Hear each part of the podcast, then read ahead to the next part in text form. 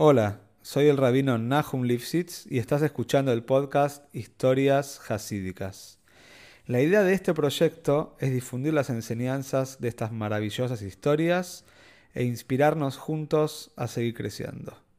Si querés dedicar una historia y apoyar a este podcast, podés comunicarte al mail que figura en la descripción de cada capítulo.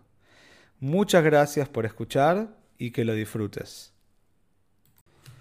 Hoy, Jofe Shvat, 22 de Shvat, aniversario del Istalkus, de la Ilula de Rebe Mushka, la esposa de Rebe.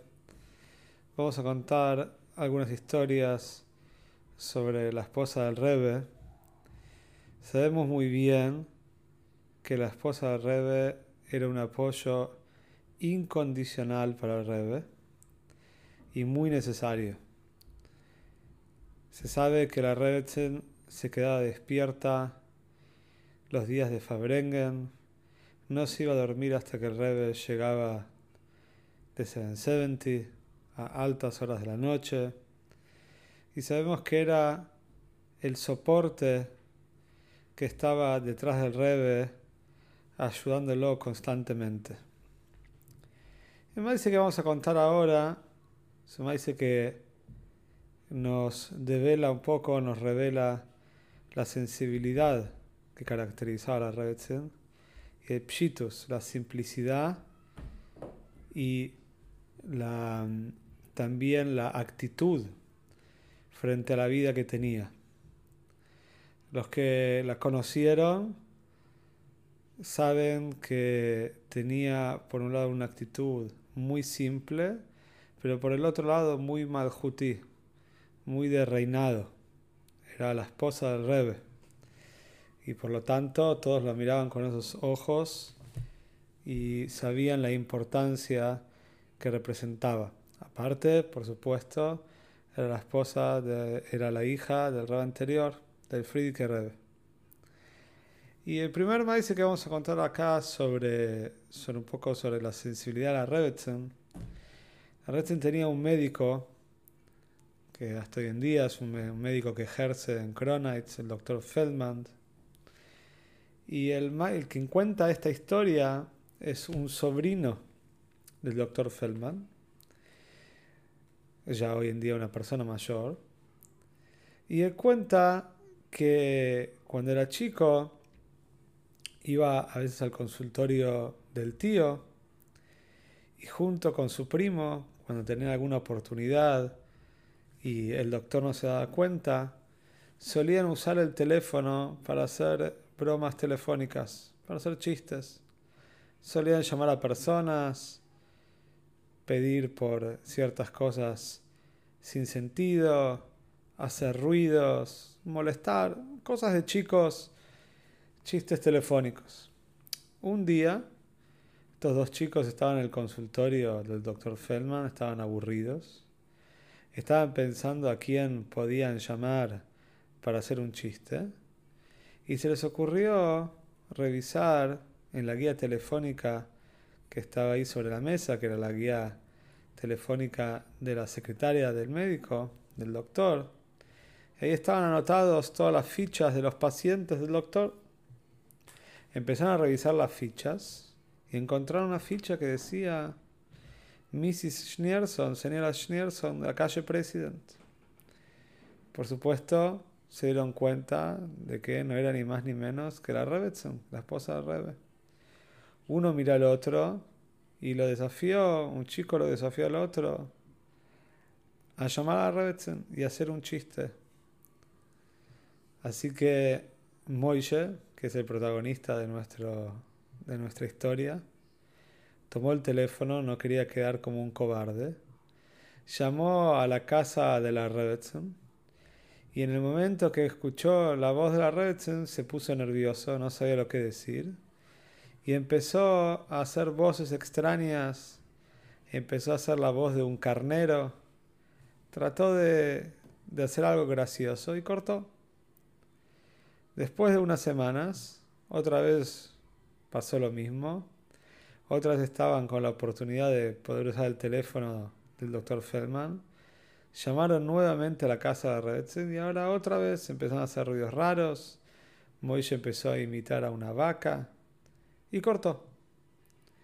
Pasó otras semanas. Esto era ya Jolamuel Sukkot.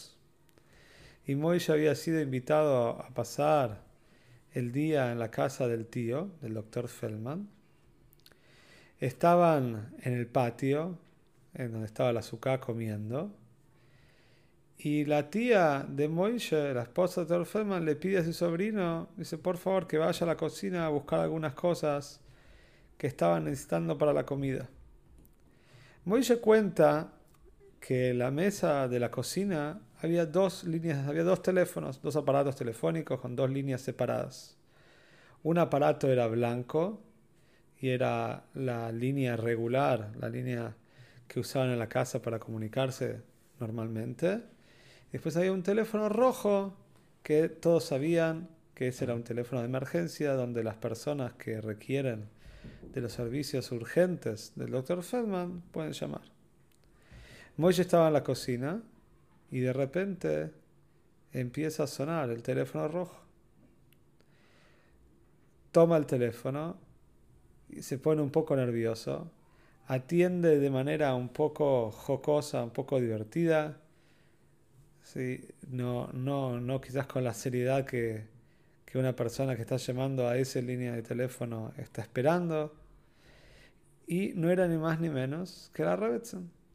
Y la Rebetzin le dice a, a Moishe, le dice, me parece que me confundí, quise llamar al médico y, veo que no es el médico. Pero Moishe dice, no, no, no, segundo, sí, esta es la casa de mi tío, el doctor Feldman, ya lo voy a buscar, él está en la su casa, está en el patio, ya viene. Doctor Feldman escuchó que, que la Rebetzin había llamado para él. Inmediatamente fue a la cocina, habló con la Rebetzin, colgó y le dijo a Moishe, vení, vení conmigo. Dice, ¿vos sabés quién era esta mujer que llamó? Dice, sí, la Rebetzin Hayamushka. Dice, decime, ¿cómo te atreves de hacer chistes telefónicos a ella? Y ahora vení, ella se siente mal, la tengo que atender y quiere que vos vengas también, te quiere conocer. Moishe se asustó muchísimo. chico de 10 años pensó que la red seguramente lo llamó y lo quiere conocer para reprenderlo, para decirle unas palabras duras por lo que hizo. Y también se dio cuenta, por supuesto, que la Redsen reconoció su voz. ¿Cómo la Redsen sabía de este chico, que era el mismo de las voces de animales unas semanas atrás? Se dio cuenta que era la misma voz del chico que acaba de atender el teléfono rojo. Entonces Moishe estaba muy asustado. Cuenta que llegó con su tío, el doctor, a la puerta de la casa de la Rebetzen. La puerta estaba abierta. Entraron. La Rebetzen estaba en el primer piso, ahí esperando. Saludó al doctor y también, con una sonrisa muy amable, saludó a Moishe. El doctor le dijo al sobrino, dice, quédate acá, no rompas nada, no hagas nada feo. Voy arriba, voy a atender a Retzen y después vuelvo. Mientras tanto, Moisés estaba extrañado, pensó que la Retzen lo va a retar, que le va a decir algo. Y mientras que estaba observando la casa, ahí parado, de repente alguien le toca el hombro. Era el Shamesh, el cuidador de la casa de Rebe que le ayudaba a la Retzen con diferentes quehaceres. Era, eh, se llamaba apellido Gansfur. Y le dice, decime una cosa, ¿vos sos Moishe? Dice, sí. Dice, vení. Lo llevó a la cocina de la Rebetzen. Atravesaron la cocina. Moishe cuenta que era una cocina eh, muy eh, al estilo antiguo. Estaba muy limpia, muy pulcra, pero muy simple. La casa de la Retzen y del Rebe era una casa muy simple. Atravesaron la cocina y fueron al patio. El patio, este era azúcar, estaba montada la azúcar del Rebe. Y este Shamesh Gansfur le dice a Moishe, vení, sentate. La red se preparó para vos el almuerzo. Le entró la azúcar, vio que había dos jalots, un pedazo de salmón, una ensalada, un vaso de jugo de naranja y se sentó a comer. Y él cuenta que estaba muy pero muy rico la comida y estaba pensando en cómo le va a contar a sus amigos esta historia que le acaba de pasar.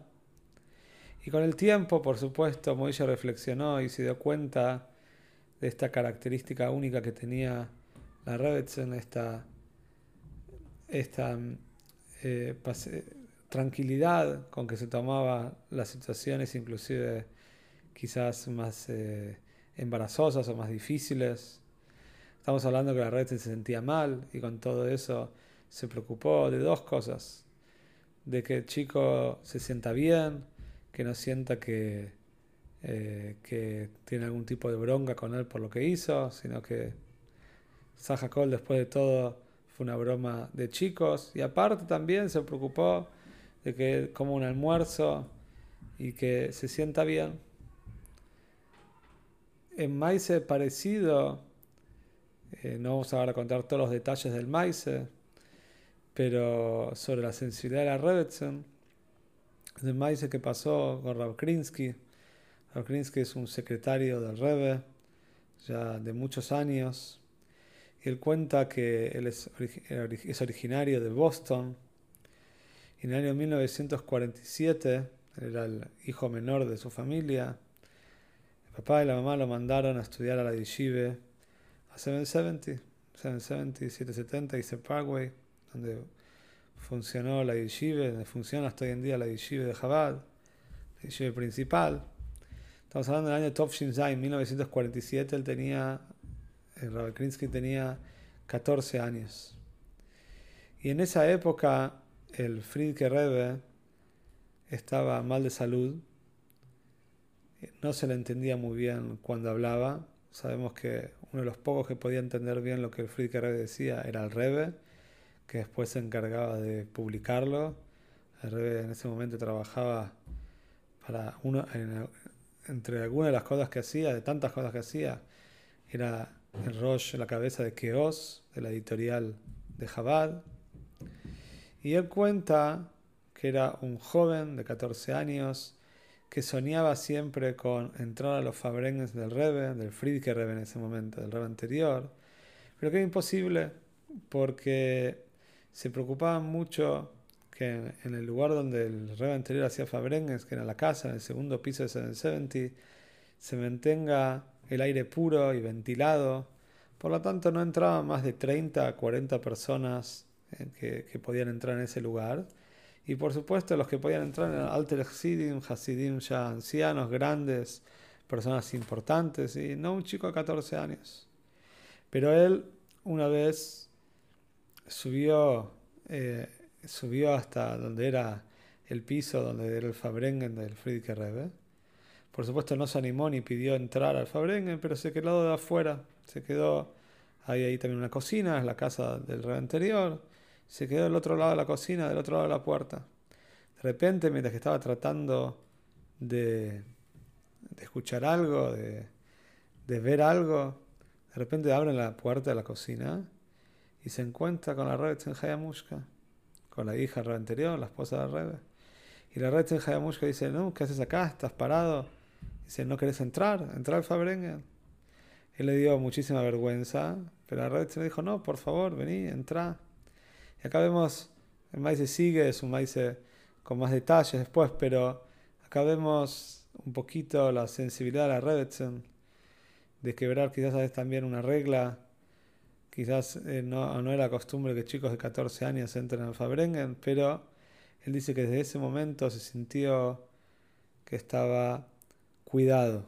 Tenía 14 años, estaba sin los padres en 70, pero esa actitud, la red sin de venir, entrar, entrar al Fabrengen, sentirte cómodo, ese fue el recibimiento más importante que tuvo cuando llegó eh, recién, recién llegado a la yeshiva.